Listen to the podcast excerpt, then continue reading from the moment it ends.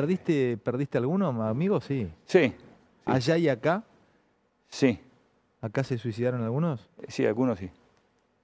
Pues es que yo te he escuchado que a vos te, te costó volver, ¿no? Que recién al- a los 6 o 7 años empezaste a abrirte un poco. Pasan muchas guerras, le pasó a los que combatieron en Vietnam también. Les costaba reinsertarse y hablar. eh, bueno, ahora, gracias a Dios, todos ustedes son. Sí, nos llevó mirá, años. mirá- mirá lo que me pasa a mí con Omar. Mm. Vos sos uno de los mejores técnicos que tiene Argentina en primera división. Sí, Que va- no- no, no no, tanto. bueno, sí, pero estás en la elite. Dirigís un equipo que por esto no entró a, a- a definir las finales de la, de, la, de la Copa. Y sin embargo, yo no puedo no dejar de entrevistarte como un héroe de Malvinas. Ahora voy a hablar de fútbol, pero me supera tu parte heroica. O sea, ne- ne- ne- Sí. o sea me, me- entonces por eso te- también te pregunto, o sea, ¿te costó cuando volviste un tiempo para poder hablarlo esto? Sí, sí, fue difícil la vuelta. La vuelta fue muy complicada, muy complicada, eh, porque creo que eh, no, no supieron cómo recibirnos. No, no te hablo de, de- de que nos tienen que aplaudir y lo que sea, sino lo que necesitábamos. Y yo soy uno de los que tuve suerte, siempre dije lo mismo. A mí el fútbol, el fútbol me salvó la vida y siempre digo lo mismo. Me salvó porque me llevó, fui a un lugar entrenado, ¿sí? entrenado físicamente y de la cabeza. El futbolista desde que tiene cinco años, desde que está en la novena, le enseñan entrenar y ganate puesto y ganate las cosas y Escuchá dale. lo que dale. cuenta Omar. Te salvó haber Eh, sido entrenado futbolísticamente. Sí, sí, sí. sí, Tu vos estás- templanza de, de chiquito Claro, lo o sea, de la prenovena. Vos estás de acá mentalizado para buscar cosas, ¿no? Y allá, a ver, cuando no había para comer, decía, hay que buscar algo para comer. ¿Y qué hacemos? Animales no había. Bueno, vamos, vamos, vamos. Y salíamos y en traíamos algo para comer. Y si no, un loco te decía acá y esto, listo, vamos. O sea, eh, es como la vida, no te quedás quieto. No estás quieto. No te quedás quieto a que te caiga una bomba y, y- y te lleve. Es como la vida, no te quedas quieto. No te quedas quieto. En la vida vos tenés que moverte todos los días, te tenés que levantar y enfrentar lo que, lo que te viene. Todos los días, ¿no? Y todos los días. Y mirá que, mirá que estás entrando, te está mirando mucha gente esta hora, sea en la situación que sea. Sí. O una enfermedad, o un laburo, En o todo, lo que sea. en todo. Te tenés que levantar moverse. eh, todos los días. No, no te podés quedar, tratar de no quedarte. Después, si tenés problemas, bueno. Pero mientras puedas, tenés que levantarte y andar. No hay otra. O sea, yo vi que lo que me toca allá, obviamente, estás acá en otra situación, pero, a ver, yo entré en un equipo de fuego y todos los días te tenés que levantar y, y dale. Y a los pibes hay que hacerlos sentir cada vez un poco mejor y tienen que mejorar todos los días y tratar de creérsela y de ser mejores. Y vos tenés que sobrevivir allá y acá tenés que sobrevivir, porque si no ganás y si no pasa lo que nos pasa a todos. Pero eso es la vida, seguir, ¿no? Es así. La vida es seguir todos los días. ¿sí? Con los problemas que tengas, con todo lo que te pase, ah, dale para adelante.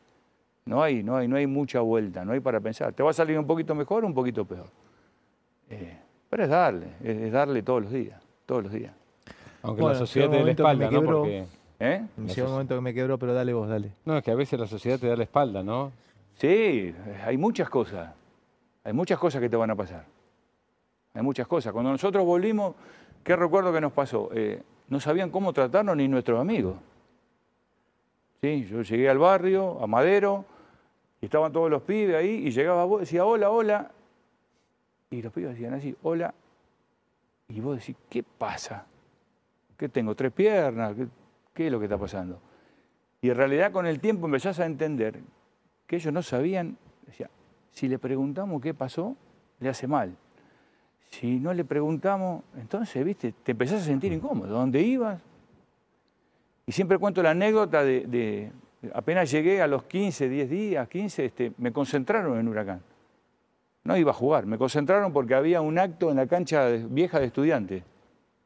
No sé si era Colombo, el otro veterano que también estuvo ahí. Eh, entonces eh, izaron la bandera ante el partido de un estudiante de Huracán, estuvimos nosotros ahí, no jugamos ni fuimos al banco, eh, pero recuerdo esa concentración, ¿no? Era algo, algo raro para mí, de estar en el barro y en el pozo, en un hotel cinco estrellas en el centro, comiendo, y vos decís, dónde estoy. Y estaba el loco Candedo y el mono Guibaudo, siempre cuento lo mismo. Entonces, cuando ellos se sentaron y cuando estoy pasando para buscar una mesa, me dice, vení, vení, sentate acá. Sí, ¿qué pasa, mono? Vení, ¿Qué pasó allá? Contanos. Y creo que la hora y media que estuvimos ahí, yo Y después estaba con el Babi Cortés, que concentraba y el Babi me preguntaba, me cargaba. Y... Entonces empezó una cuestión de que yo empecé a alargar el rollo que tenía. El rollo que yo traía, lo empecé a alargar, lo empecé a alargar y me empecé a sentir más aliviado, un normal, ¿sí? Un normal me empecé a sentir y me pude reinsertar. El fútbol, el vestuario es algo que te da esa posibilidad de, de ser todo igual, ¿eh? porque fútbol, lo, lo que a mí me encanta del fútbol es eso, ¿Cuánto estuviste allá? Ah, en, en combate cuánto? ¿Cuánto tiempo en total en la isla? Eh, nosotros llegamos el 10 de, de abril. ¿Y, te volviste? El 10 de abril. ¿Cuándo terminó? El 14. Nos quedamos hasta el final. Hasta el final. sí. Los grupos de, de comandos de acá, donde estaban Rico, eh, siempre se hablaba, Seineldín y todos, ¿ustedes los veían también? No, no, no, No. yo no los vi. No los no veían. vi. Pero sabíamos de... O sea, muchas cosas nosotros nos empezamos a enterar cuando volvimos. La Fuerza Aérea, el hundimiento de- de- de- del Sheffield, el- los Etendard, ¿ustedes los veían Esas pasar? cosas las veía, sí. Las- los veían pasar, Sí, sí, los las veían volar. pasar. Obviamente que no sabés qué barco se está hundiendo, pero ves la columna de humo, ves los combates aéreos, vos estás ahí, los tipos están ahí, los barcos están allá, los Pará, ves todos los los, combates días. aéreos, ¿cómo se veían? O sea, se veían dos Sí, aviones como un avión, como este, un misil perseguido un avión. O sí, es un espectáculo eh, ver, ver un misil eh, salir de tierra y cómo empieza a detectar el avión y cómo lo sigue. ¿Y el avión lo va esquivando? Lo sigue, el avión trata de, de- de sacárselo de encima y por ahí en algún momento, yo creo que los- no, no entiendo de aviación, eh, por ahí con algunos pilotos he hablado. Pero vos los veías de abajo. Eh, claro, vos lo ves de abajo, vos sos un privilegiado. y de esas así, batallas que vos veías entre un misil siguiendo el calor de un avión. Claro, hasta que ¿Las se le mete atrás y hace una explosión. Y por ahí ves antes, eh, cuando el piloto, yo creo que el piloto se da cuenta cuando no se lo puede sacar y se eyecta. Entonces vos eso lo veías, ¿viste? ¿Eyectar? Sí, cuando el tipo salía, pero ves algo así, que ¿Y sale. ¿Viste ganarle un avión a un misil? ¿Viste que no...? no se Eh, sí, creo que algunos lo vimos. Sí, sí. No me pregunté si era argentino o, o inglés, pero sí se veían muchos combates aéreos. ¿Cómo te, este, y, vuelvo a lo, a lo tuyo, te está yendo muy bien, estás muy contento en Tucumán, pero tenés una vasta experiencia acá afuera. ¿Cómo, cómo- todo esto cómo lo, cómo lo trasladas al fútbol? Porque debes tener una... un- tenés- a ver, Omar, estamos hablando recién de COVID, de coronavirus antes de entrar, y tenés una paz espiritual. Se te nota que tenés una... Evidentemente lograste tener un, un crecimiento sapiencial muy grande. O sea, ¿lo aplicás al fútbol todo lo que viviste? Eh, Digo, no te- sí, yo sí. creo que, que lo apliqué a mi personalidad y a mi forma de ser. ¿sí? Eh, a pesar de ¿Pero la vos paz. eras así cuando fuiste ahí a la, a la isla? Porque se- la verdad, No, Omar, no, se yo te creo nota- tenés el tono de un tipo, déjame te lo diga, casi un sabio, boludo. Te habla como No, flaco, no, pero en serio, viste como un tipo que fue y vino un montón de cosas. En el fútbol me caliento mucho, me caliento Sí. mucho y, y- y- y soy bastante de escuchar eh, y de ver lo que creo que hay que mejorar. No, no, no doy mucha vuelta. ¿Siempre te apoyás en lo positivo? Sí, Siempre. generalmente sí. ¿No conectás con lo malo o Eh, con lo negativo?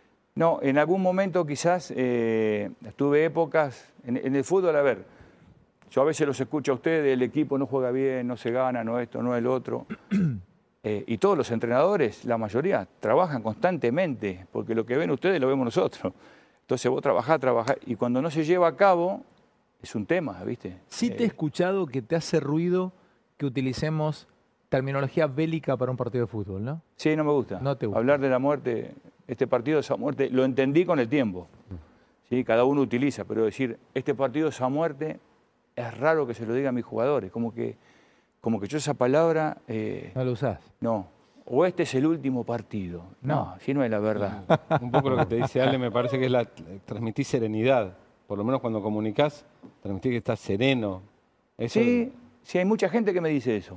¿sí? Eh, pero dentro de mi laburo este, soy bastante inquieto, bastante de estar en todo. Te voy a leer algunos, y los dejo chico con Omar. Eh, Norberto dice, bueno, el hashtag es este, es de Felipe en ESPN F Show. ¿Qué historia de Omar? Eh, el, el- el Twitter de él es Omar de Felipe DT. Muchas ganas de abrazarlo y agradecerle. Deseo que venga a mi cancha de uno para aplaudirlo, dice Norberto. Daniel Fonsálido, o Fonsalido, dice, eh, dice por acá, qué hombre, Omar de Felipe, héroe. La vuelta de las Malvinas fue muy complicada, dice por acá otro también, de Felipe, Patrimonio Nacional, Programón, dice por acá, honor y gloria, gracias eternas. eh, héroe nacional, admiro su mentalidad fuerte y su manera simple de superar, de ver la vida. Realmente es impresionante, ¿eh? impacta. A, a mí me... Pero me- sí, eh, no es Omar de Felipe, ¿eh? Ojo que somos muchos. vos sos la cara quizás, más conocida. A mí me toca esta parte, ¿sí? que estoy relacionado con el fútbol y tengo la posibilidad de estar acá. Pero somos muchos y a mí me gusta escucharlos. ¿sí? Hoy, hoy estuve con cinco veteranos este, en un lugar abierto, con el barbijo, que como me estoy diciendo esta semana, ellos querían que habláramos de algunas cosas. eh, y me gusta escucharlo y, y a mí me gusta que toda esta causa no entre en el olvido. ¿sí? No, no debe entrar.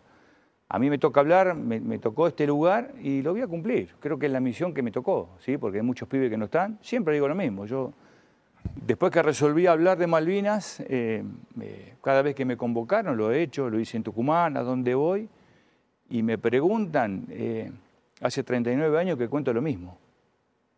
39 años que cuento lo mismo, eh, no hay ni- ninguna situación rara, ni busco ninguna otra cosa. eh, simplemente, a ver, era lograr que, que no se olvide al veterano de guerra, al soldado, ¿sí? Y no entro en política, ni militares, ni esto. eh, éramos soldados, éramos pibes de 19 años. A veces la gente te dice, pero no, éramos pibes, no éramos militares, éramos pibes, un pibe de 19 años, 18 que estaba en la calle y a veces mucha gente no sabe, entonces cuando veo que la gente no sabe, me gusta explicarle. Y el jugador de fútbol, aquellos que dirigiste en tantos años, ¿se interesó? ¿Te ha preguntado, Omar, cómo fue? O- Eh, algunos, lo- los pibes son, son como muy respetuosos, como que no saben si acercarse o no. Algunos no saben, otros lo saben por arriba, algunos te preguntan. ¿sí? A mí si los chicos no me preguntan, eh, es muy raro que yo te diga, mira que yo estuve en las Malvinas. No, no. Si a vos te interesa, hablamos. Si no te interesa, yo es muy raro que se los diga. Y hay ¿Cuánto- pibes que no saben, perdónale, Sí, hay dale, pibes dale. que no saben, chicos de después- 18 no, no. años, pone, No, de- pro- probablemente no sepan la historia real, ¿sí? de lo que pasó, de lo que nos tocó vivir. Eh, obviamente que la difusión de los últimos años ha sido totalmente distinta cuando llegamos. ¿sí? Eh, yo viví con mucha emoción el desfile que hicieron en el Bicentenario, ¿sí? muchos compañeros. A yo no me atrevo a desfilar, no me gusta, no quiero, no quiero saber nada. Quizás voy, eh, me gusta llevar a mis hijos, ¿sí? que ojalá se pueda algún día, y que vean un desfile. A mí me gusta mucho verlo, pero cuando me dicen vení, con... no puedo, no quiero, no, no me preguntes por qué. ¿no? Eh, pero vi que en los últimos años ha habido otra apertura con, con los veteranos de guerra, de mucho respeto, ¿sí? y, y eso me, me da mucho orgullo. ¿no? Ya te digo, no es Omar de Felipe, somos muchos, eh, y por ahí a mí me toca llevar esta, esta pequeña banderita así como para decir, muchachos, fuimos muchos y, y tratemos de no olvidarnos. ¿no? Bueno, No, sí, ¿no? dale, dale, dale. Me pasa eso, ¿no? Que, que con los años me parece que nos hemos dado cuenta muchas generaciones lo que hicieron allá. Nos dimos, porque en su momento lo que hablábamos antes, ¿no? De, de que la sociedad al principio, quizás por no saber, por ignorancia, les dio la espalda. Y hoy no, hoy es otra cosa. No sé Claro. si se los han reconocido. A ver, mi- mira, hay cosas que me pasan. Eh, a mí me toca hablar y estoy perfecto. Eh, y para el 2 de abril hay muchos, muchos actos que no vemos y que no salen en la televisión. Pero el otro día vi uno que me mandaron, no sé dónde fue, ¿sí? pero están veteranos de guerra vestidos para el 2 de abril, ¿sí? Eh, y llevaban a un veterano a poner eh, flores en, un- en la bandera, no tenían las piernas. No tenían las piernas, iban en la silla de ruedas, lo llevaba otro y no tenían las piernas. Entonces, eh, uno, digo, yo puedo contar esto con mucho respeto, eh, pero para que sepan de esta gente. Hay mucha gente que no aparece en la televisión, que no tiene piernas, brazos, eh, hay un montón. Y no salen nunca en la televisión ellos, ¿sí? Me toca salir a mí. Entonces, lo que yo, cuando me toca hablar de esto, me apasiono, ¿sí? Y digo, no se olviden que esa gente eh, dejó la vida, y dejaron la vida, dejaron las piernas. eh, es muy duro, ¿eh? Y yo cuando lo veo, me da más fuerza para decir, bueno, cuando alguien me pregunte, este, esto es lo que nos tocó vivir, pero hay mucha gente que la pasó muy, muy mal, muy mal, y está mal. ¿Cuántos son de familia ustedes? Eh, Rosa y nosotros tres, los tres hermanos. Son los tres hermanos. Sí. Tu viejo no lo tenés más. No, cuando tenía siete años falleció. ¿De qué de cómo, cómo fue esa pérdida? de corazón, un ataque al corazón. Ah, eras muy chiquito. ¿Y Yo tenía siete. ¿Y qué recuerdo tenés de tu viejo? Y poco, muy poco. El recuerdo que estaba enfermo. eh, O sea, tu vieja los crió a ustedes, los Sí. hizo, hizo de padre y madre. sí, sí, sí. Tu vieja Sí, es nos una héroe. crió. O sea, tu vieja. Sí, la vieja es fierro, ¿viste? ¿Qué hacía tu mamá? ¿Qué se dedicaba?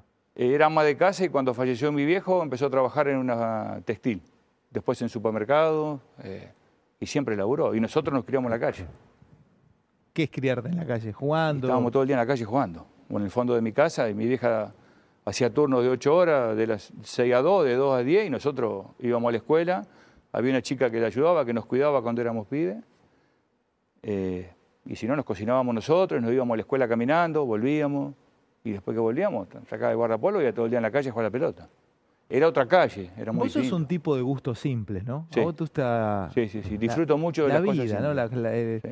Me imagino, no sé, te conozco poquito mal, Sí. pero me imagino que debes disfrutar levantarte temprano, un amanecer, tomar unos Todo con los muchachos, ¿eh? sí. ¿No? ¿Te llena eso? Sí. Un grupo de amigos, bueno, ahora no se puede, tomar un vinito Ahora no con se puede, amigo, sí, ¿eh? pero disfruto mucho de las pequeñas cosas. De lo pequeño de mis hijos. eh, Viste, disfruto muchísimo, muchísimo. eh. Pero de cosas simples, no sé. Si me toca ir de vacaciones, me levanto a las 7 de la mañana a caminar por la playa, ir. Y no te estoy hablando de Miami, voy a Montermoso. Y camino, y voy y vengo. Tucu- y disfrutás cada lugar donde estás, ¿no? Tucumán también lo Sí, sí, disfrutás, sí, todo, todo. Sí, porque somos privilegiados, hacemos lo que nos gusta. eh, cuido mucho mi laburo, me gusta mucho trabajar. ¿Estudiás fútbol? ¿Te gusta el fútbol? Sí, ¿Amás lo que haces? Sí. ¿Amás dirigir? sí, sí. sí.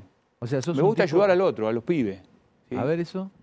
Y eh, tenemos una responsabilidad con, con el jugador. El jugador tiene que ser cada día mejor, porque es su carrera, es su carrera. Y si yo o sea, vos no, no te quedas solamente con que tenés que dirigir para ganar un partido. O sea, vos, te, vos, vos querés no, formarlos. no, no, creo que te tenés que formar para ganar un partido. Te tenés que formar para ganar un Claro, partido. si yo mejoro jugador, el equipo va a mejorar. Si yo al tipo no lo mejoro, y viste, para que mejore el equipo va a ser complicado. Y en la formación hay un conjunto de cosas. Es muy griego esa forma de pensar. Los griegos pensaban que era un conjunto, le llamaban paideia a la educación, o sea, que tenía poesía, música, combate, gimnasio, entrenamiento este, de- en, en todo tipo. O sea, ¿vos Mm. crees que la formación de un jugador es, es, es general, no solamente correr más rápido, saltar o saber... Sí, en realidad yo me encargo de la parte futbolística. Sí, pero tiene que haber un... obviamente. Vos lo for- que- eh, ¿A vos te, te parece que tiene que estar formado para ser mejor jugador? Sí, pero hablo más de la parte de lo esencialmente futbolístico, ¿sí? de lo que vemos y lo que pretendemos de ellos. Sí, ¿Y se los haces saber cuando llegas a un lugar? sí. sí. O se sea, vos llegás saber, a Tucumán eh, ahora y le dijiste a los chicos, los reuniste, chicos, yo quiero esto de ustedes. No, no, generalmente son individuales. Cuando vos hablás. eh, a ver, en Tucumán fue muy rápido. ¿Tenés charlas llegada. individuales con los jugadores? Sí, sí, a veces me junto y hablo. ¿Y eh, qué, y qué hablas? De lo que me gusta, de lo que no me gusta. Yo, yo fuese un jugador, ¿qué me pregunta? ¿Cómo, cómo encaras la charla? ¿Vale? ¿Cómo, que te, cómo te Eh, sentís? ¿Cómo te sentís? Veo esto. Bien, dale, bien, me nomás parece que sí. por acá, y capaz que Juan me dice, no, por acá no me siento bien. Listo, entonces tenés que... Nosotros llegamos en febrero y hicimos dos, semanas de pretemporada y hay que jugar. ¿Eso lo haces en todos lados? Sí, generalmente lo sí. haces. sí. Generalmente O sí. sea, tenés una empatía con los grupos donde laburás. Sí, hay pibes que te cuentan y otros que te, que te ponen así. Porque es raro, porque no se acostumbra a esto. Pero es así. Eh, a mí me lleva tiempo, eh, me lleva tiempo que el equipo empiece a hacer lo que nosotros pretendemos que haga. Nos lleva un tiempo. Es un tipo Mm. para llevarlo a un club y dejarlo a, vi- a vivir ahí, ¿eh? para, para contratarlo y para, para, para, Sí. para que quede, ¿eh? A definitivamente. largo plazo, ¿eh? ¿O claro. no? ¿Eh? Sí, pero a largo plazo hoy no existe. No existe. No existe. Como vos, Tronco, vos que estás... a largo plazo. ¿eh? ¿Ves algo a largo plazo o no? Sí, no, yo hoy estoy contento porque vine a escuchar. Así que, ¿Viste lo siga- que sigan ustedes. ¿Viste lo Por eso, es? no, yo estoy. No, aparte, no. mira, lo tengo enfrente. Fila ese uno. trabajo. Que no, El de mirar. vine- vine a escuchar. bueno, lo hace seguido, ¿eh? No, escucha, eh, es impresionante la cantidad de bueno, los mensajes que van llegando. Eh, es increíble, ¿eh? Pedazo de tipo Mar de Felipe, los hinchas del rojo, no te olvidamos. Eh, Esa fue brava. Y ¿eh? bueno, fíjate cómo agarró. Pero fue linda. Sí, Mm. con, el tiempo la valoré mucho. La verdad que. ¿A la experiencia? Sí. ¿Qué usaban? ¿Usaban una granada vacía de, de, de- de para tomar mate. eh, ¿Con una lapicera? sí. Más Eso, eso era lo argentino. lindo, ¿viste? Por eso te digo. Más Y argentino. No acá se se, compran el mate de la super calabaza, ¿no? Y allá- Una, una lapicera de, de las azules Sí, sí, con, sí, sí, sí. Qué vergüenza. eh, con el cosito y era con una aguja caliente, eh, hacerle los agujeritos.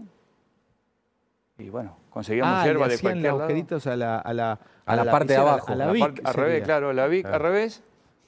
¿Sí? Eh, ¿Yerba le llegaba? eh, a veces sí.